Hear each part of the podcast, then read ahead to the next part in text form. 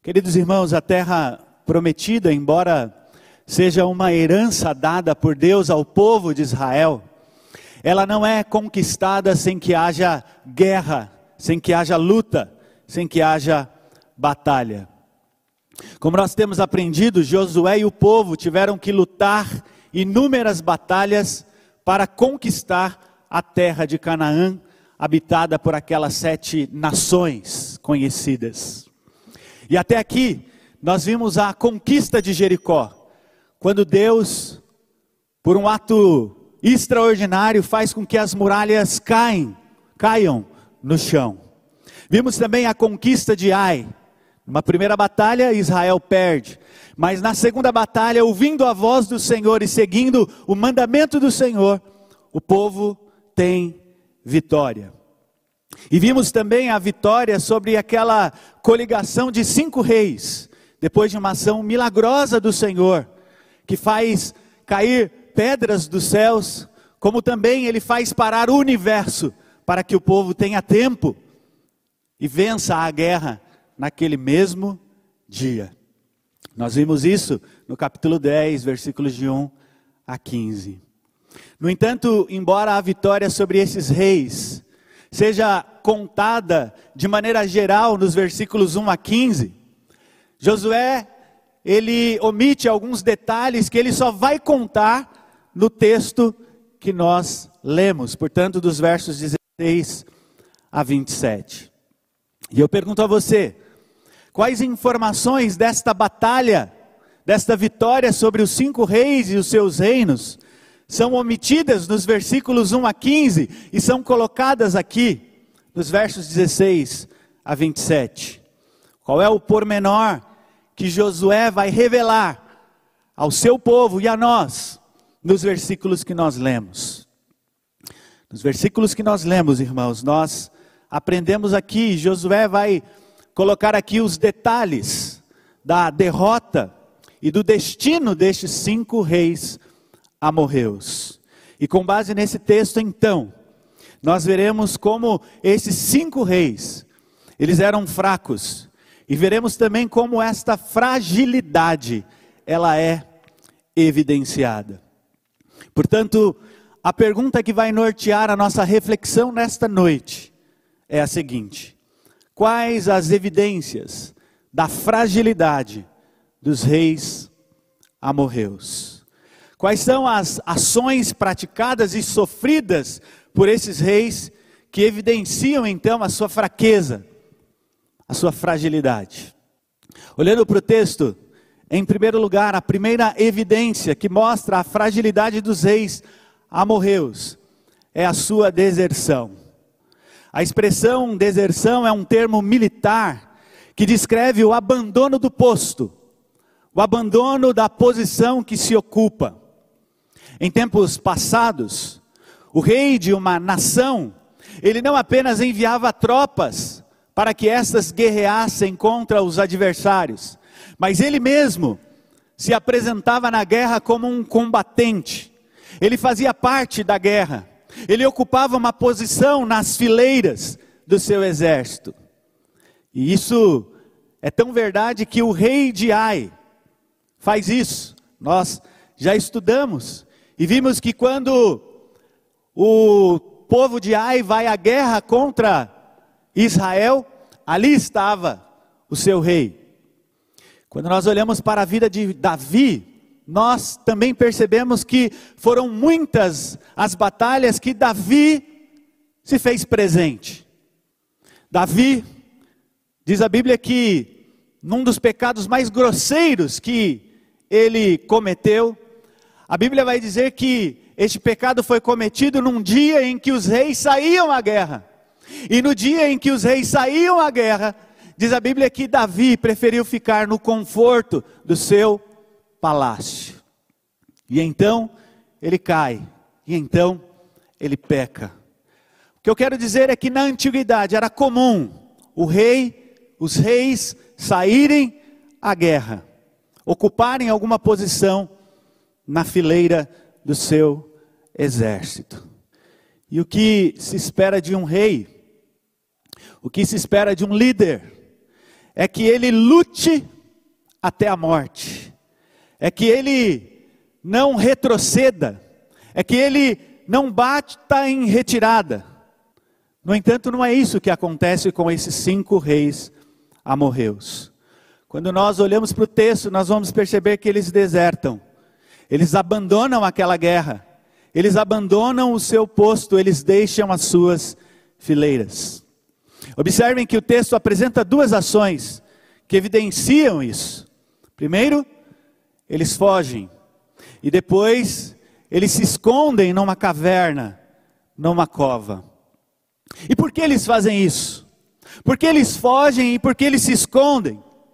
Primeiro lugar, porque eles percebem que eles estavam sendo vencidos pelo exército de Israel, mediante uma ação extraordinária do nosso Deus. Como disse, Deus mandou cair chuvas de pedras dos céus. Deus parou o universo. E ao verem então a derrota, o sangue do seu próprio povo, esses reis fogem. Eles retrocedem, eles batem em retirada. Mas em segundo lugar, porque eles temiam por suas vidas. Eles estavam conscientes, certos de que eles morreriam mediante a espada do povo de Deus. Mas eles fogem também em terceiro lugar, porque eles eram fracos. E eles sabiam que não poderiam resistir ao exército do Senhor, ao povo de Deus, ao Deus de Israel.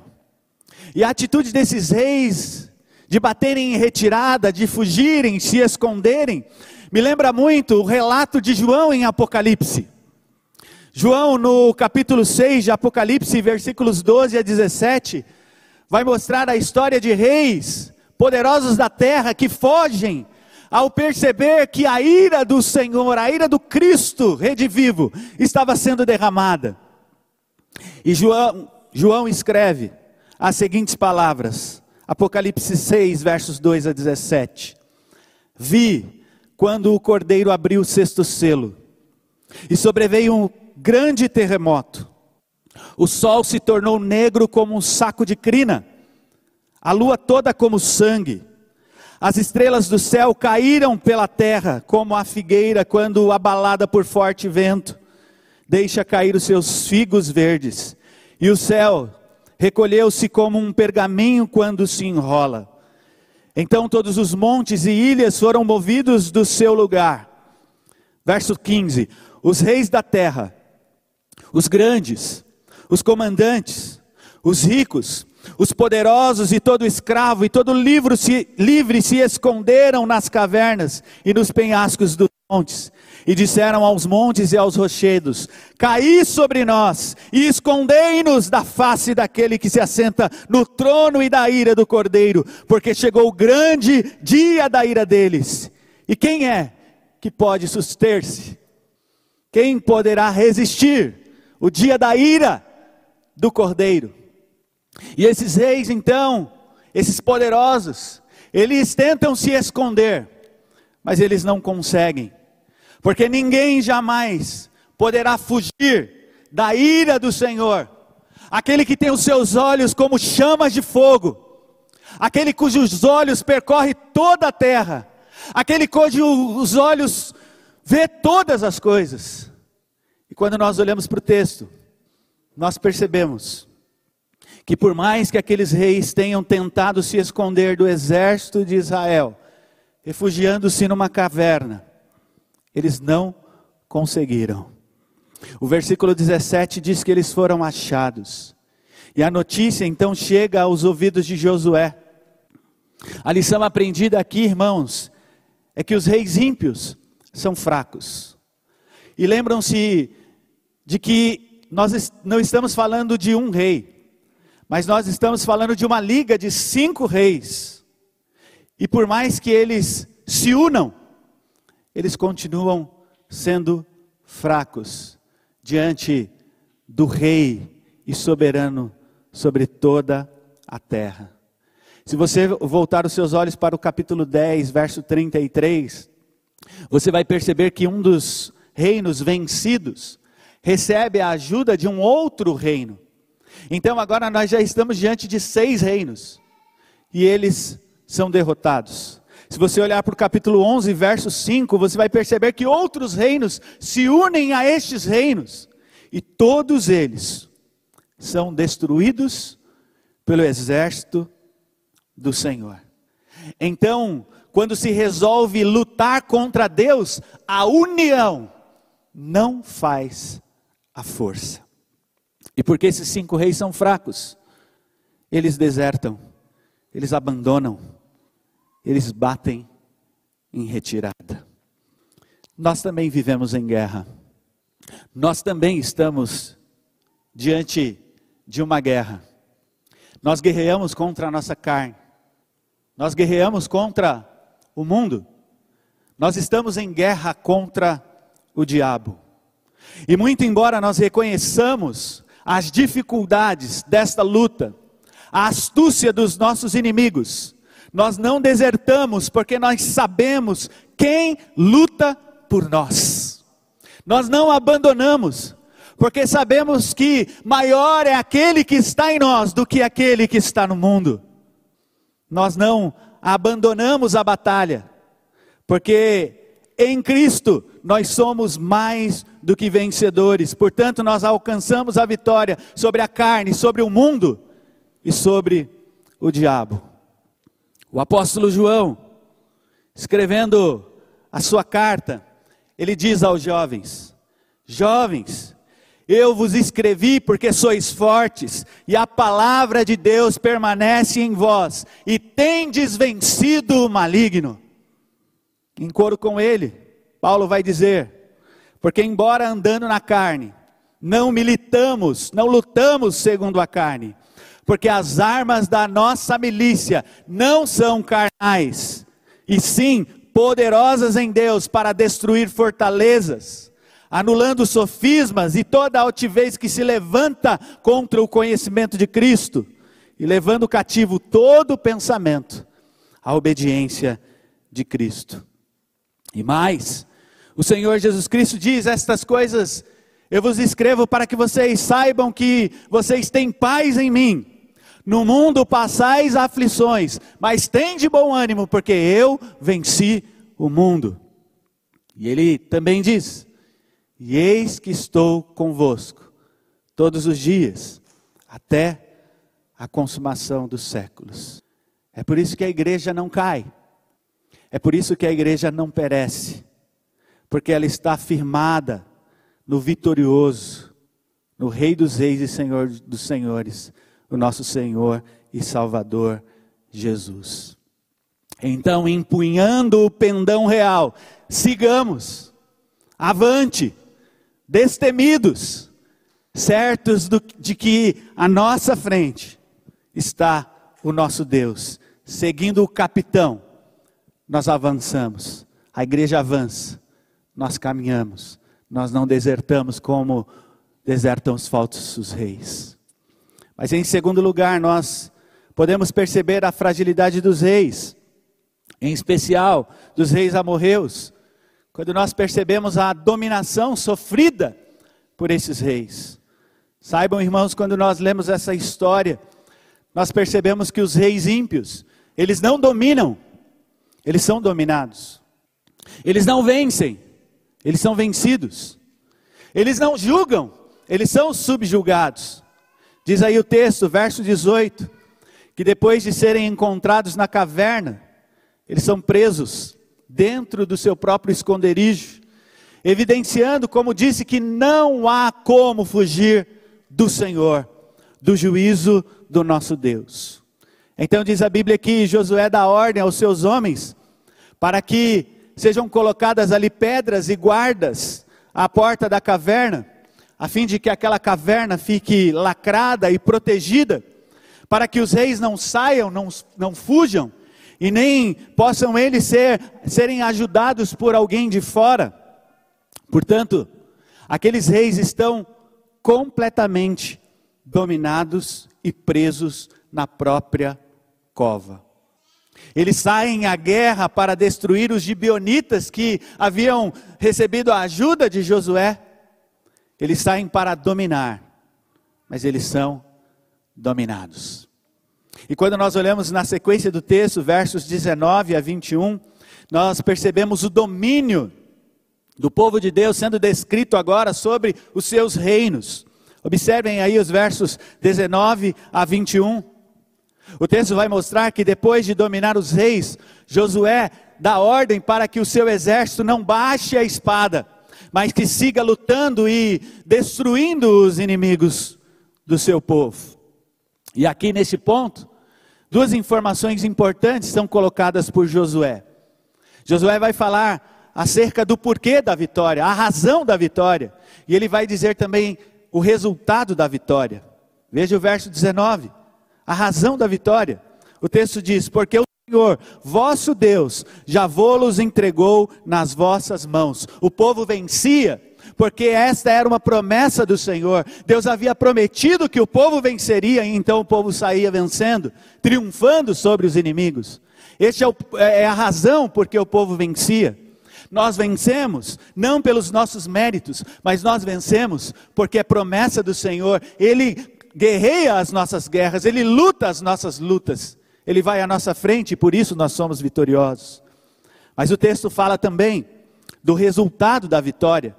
Veja, diz o texto que é, Josué e o povo volta em paz ao acampamento. E em segundo lugar, diz o texto que ninguém poderia mais mover a língua contra os filhos de Israel, porque esta era uma vitória incontestável. Então nós temos a razão e o resultado da vitória. Quando nós olhamos para o texto, nós percebemos então que eles são dominados, porque eles são presos, primeiro. Mas eles são dominados porque eles são pisados. Observem, o que diz aí o verso 22.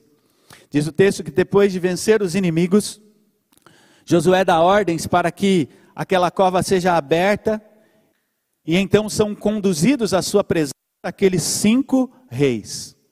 Verso 23 diz que eles são colocados diante de Josué, um a um, e Josué faz questão de dizer quais eram esses reis.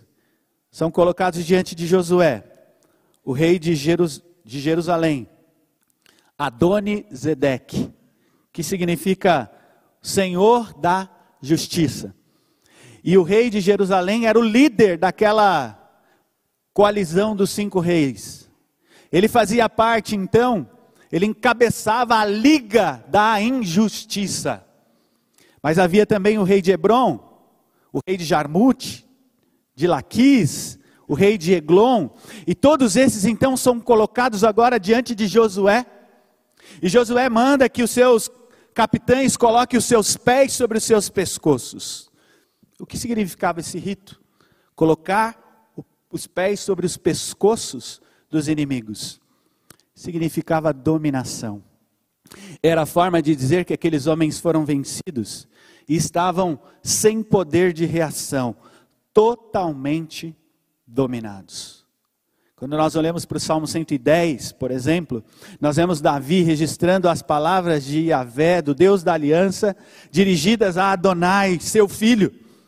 E ele diz ao filho: Assenta-te à minha direita, até que eu ponha os teus inimigos debaixo dos teus pés. Dizendo que um dia o filho teria todos os seus inimigos debaixo dos seus pés.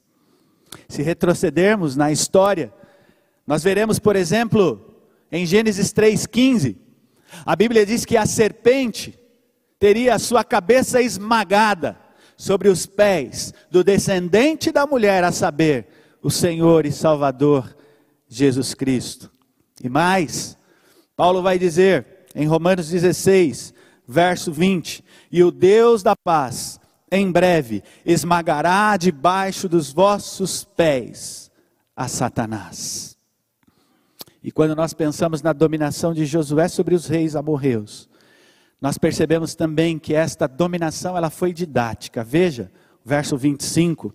Josué vai deixar claro que assim como aconteceu àqueles reis, aconteceria com todos os inimigos do povo de Deus. Então o povo de Deus lutava uma guerra cujo resultado era um: a sua vitória. E é esta certeza na vitória que faz Josué dizer ao seu povo, aos seus liderados: não se atemorizem, sejam fortes, sejam corajosos. A coragem que nós recebemos do Senhor é mediante a certeza que temos de que nele nós somos vitoriosos. Isso posto, pensemos o que este quadro, esse segundo quadro nos ensina. Esse quadro nos ensina que o reino das trevas não prospera. Ele nos ensina que Deus é o grande conquistador, o grande dominador de todos os povos. E num dado momento da história, Pilatos achou que tinha autoridade e domínio em suas mãos. Então ele chega diante de Jesus, o Rei dos Reis e Senhor dos Senhores, e ele diz: Não sabes que tenho eu autoridade para te soltar e autoridade para te crucificar? E Jesus se volta a ele e diz: Nenhuma autoridade você teria se de cima não te fosse dada. E aquele que estava assentado no trono deu a Cristo toda a autoridade e domínio pelos séculos dos séculos. Lembram-se do que Daniel disse a respeito do filho do homem? Daniel capítulo 7, verso 14. Foi-lhe dado domínio e glória, e o reino, para que os povos, nações e os homens de todas as línguas o servissem. E diz Daniel: o seu domínio é domínio eterno, que não passará, e o seu reino jamais será destruído. Os reis ímpios não dominam, mas o rei Jesus, esse sim, tem todo o domínio. Ele domina sobre os povos, sobre os reinos, sobre as nações. Portanto, nós não devemos temer nós não devemos ficar amedrontados com as circunstâncias que nos cercam. Nós não devemos ficar amedrontados e desesperados com as catástrofes, com as pandemias e tantas coisas adversas que nós vivenciamos, porque Deus está no trono. Cristo domina sobre tudo, sobre todas as coisas, sobre todos. Este mundo não está à deriva. Este mundo não está sem um comandante. Deus é o grande comandante. Cristo é aquele que domina sobre tudo e sobre todos. Mas em terceiro lugar, quando nós olhamos para esta passagem, nós vemos também a fragilidade dos reis sendo revelada na sua destruição e na destruição dos seus reinos. Os reis da terra e os seus reinos são destruídos e transtornados e transformados em nada diante do Deus de Israel. Esta é a grande verdade registrada na Bíblia e registrada, por exemplo, por Daniel. Daniel, num dos textos de mais rara beleza que nós encontramos na Escritura, ele diz assim, Daniel 2, versos 20 e 21: Seja bendito o nome de Deus, de eternidade a eternidade porque dele é a sabedoria e o poder. É ele quem muda o tempo e as estações. E diz Daniel: remove reis e estabelece reis. Ele dá sabedoria aos sábios e entendimento aos inteligentes. E ele não apenas remove reis, como também ele os destrói para a glória do seu próprio nome. E quando nós olhamos para esta passagem, exatamente o que nós percebemos. O texto mostra aqui algumas ações sofridas por esses reis que apontam para a sua fragilidade e, consequentemente, para a sua destruição. Veja os versos 26 e 27. Olhando para o texto, em primeiro lugar, nós percebemos que eles são feridos e são mortos. E alguém poderia perguntar, mas se eles já haviam sido capturados e dominados, era mesmo necessário feri-los e matá-los? A resposta é sim. A resposta é sim. Eles precisavam sim ser mortos. Primeiro, porque Deus ordenou que eles fossem mortos. Lembremos da ordem que Deus dá a Moisés, tempos antes. É, Deuteronômio capítulo 7, versos 1 e 2, nós lemos assim: Quando o Senhor Deus te introduzir na terra, a qual passamos a possuir, e tiver lançado muitas nações de diante de ti, os heteus, os girgazeus, os amorreus, e os cananeus, e os ferezeus, e os heveus, e os jebuseus, sete nações mais numerosas e mais poderosas do que tu, e o Senhor teu Deus as tiver dado diante de ti para as ferir, totalmente as destruirás, não farás com elas aliança, não terás piedade delas. Portanto, era necessário que aqueles reis e os seus reinos fossem mortos, porque esta era a ordem do Senhor. E em Deuteronômio 7, no verso 6, Moisés vai mostrar a razão por que eles deveriam então ser destruídos. E Deus diz: Porque tu és povo santo ao Senhor teu Deus. O Senhor teu Deus te escolheu para que fosses o seu povo próprio de todos os povos que há sobre a terra. Então a ideia é que naquela terra, a terra, a terra prometida, não tinha espaço para ninguém senão para o povo de Deus. Então todos precisavam ser destruídos. Mas eles deveriam ser mortos, destruídos em segundo lugar, porque com isso Deus estava mostrando a sua supremacia em relação aos outros deuses.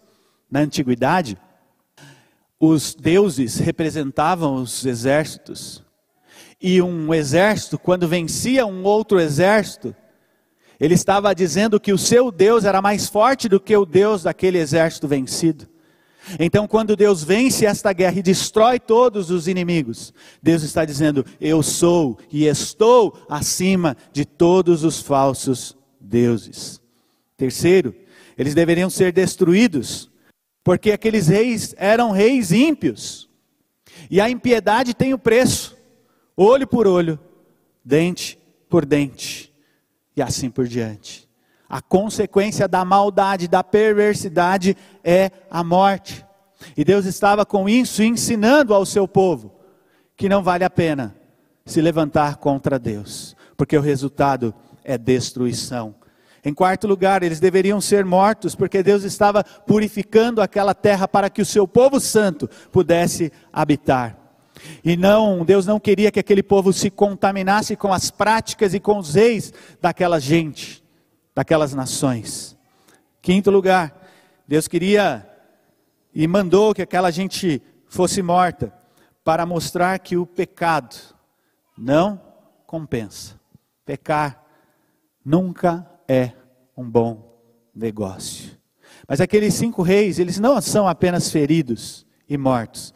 Diz aí o texto que eles são, que eles são expostos num madeiro, permanecendo ali até a tarde. Embora nós estejamos familiarizados com a expressão madeiro apontando para uma cruz, é, é, muito provável que eles tenham ficado numa estaca, já que a, a, a cruz era um instrumento de tortura usado mais recentemente pelos romanos. E ali, pendurados àquela estaca, eles estão sendo feitos malditos, porque na lei de Deus estava escrito: Maldito todo aquele que for pendurado em um madeiro. Então eles precisavam ser tirados, porque Deus disse: para que a terra não fosse contaminada. E este rito de pendurar alguém no madeiro ganha um colorido neste quadro mais é, vívido quando nós olhamos para Jesus. O apóstolo Paulo, ele fala sobre Cristo pendurado no madeiro. E em Gálatas 3, 13, 14, ele vai dizer assim: Cristo nos resgatou da maldição da lei, fazendo-se ele próprio maldição em nosso lugar, porque está escrito: Maldito todo aquele que for pendurado em madeiro, para que a bênção de Abraão chegasse aos gentios e em Jesus Cristo, a fim de que recebêssemos pela fé o Espírito prometido.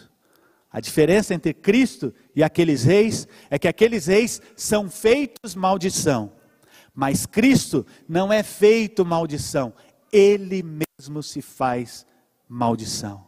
A atitude é dele, a entrega é dele. Mas quando nós olhamos para o texto, nós percebemos uma terceira ação que mostra a destruição dos reis amorreus. Diz o texto que eles são sepultados. Verso 27 diz que depois de tirados daquela estaca do madeiro, o texto diz que eles são lançados. Onde? Naquela mesma caverna onde eles tentaram se esconder. E é interessante, há um detalhe no texto. O texto fala que eles foram lançados. E por que eles foram lançados e não sepultados naquela caverna? Se nós buscarmos na memória, nós vamos nos lembrar que havia uma prática de sepultar os reis com honrarias. Aliás, os sepultamentos dos reis duravam dias, semanas e até mesmo meses. Mas aqui Josué os descreve sendo lançados na caverna, porque não havia mais ninguém que os honrasse. Eles eram mortos, assim como eram mortos os seus exércitos, o seu povo, a sua gente. Seus reinos passaram, assim como passou o tempo daqueles reis ímpios receberem honras. E aí Josué encerra o seu registro mostrando que aquela caverna foi lacrada com grandes pedras. E até o momento do registro, Josué diz que até aquele momento, aquelas pedras, aquela caverna permanecia do mesmo jeito. Com isso, mais uma vez, nós temos um memorial na terra prometida. E quando o filho do israelita passasse por aquele lugar e perguntasse ao seu pai: Pai, o que significam aquelas pedras lacrando aquela caverna? Então seu pai diria: Ali foram lançados os reis amorreus que um dia se levantaram contra o povo de Deus e foram pelo povo de Deus destruídos. A destruição dos reis mostra a sua fragilidade. Eu concluo dizendo que esta passagem apresenta para nós de maneira muito clara que os reis ímpios, todos os reis da terra, os falsos reis, são fracos, por isso eles fogem. São fracos, por isso são dominados. Eles são fracos, por isso eles morrem. Seus reinos passam, eles são destruídos. Mas há na história um rei que, diferente dos reis amorreus, é forte e tem todo o poder nos céus e na terra. Esse rei, como os reis amorreus, ele também foi pendurado em um madeiro. Este rei, como os reis amorreus, ele também foi morto. No entanto, diferente desses reis, ele não foi feito maldição pelos outros, ele mesmo se fez maldição. Esse rei, diferente dos reis amorreus, ele foi morto não porque cometeu algum pecado, mas ele morreu pelos nossos pecados. Esse rei, diferente dos reis amorreus que foram dominados, ele não é dominado por ninguém. Quem é este rei? Quem é este rei que se faz maldição? Quem é este rei que morre pelos nossos pecados? Quem é esse rei que não se deixa dominar por ninguém, mas que domina tudo e todos? Quem é esse rei? Esse rei é Jesus. Diferente dos reis amorreus, ele não foi dominado pela morte, mas ele venceu e triunfou sobre a morte ao ressuscitar ao terceiro dia. E diz a Bíblia que no túmulo deste rei foi colocada uma grande pedra e guardas para guardar aquele lugar, aquele sepulcro. Assim como aconteceu aos reis, quando vivos eles entraram naquela caverna.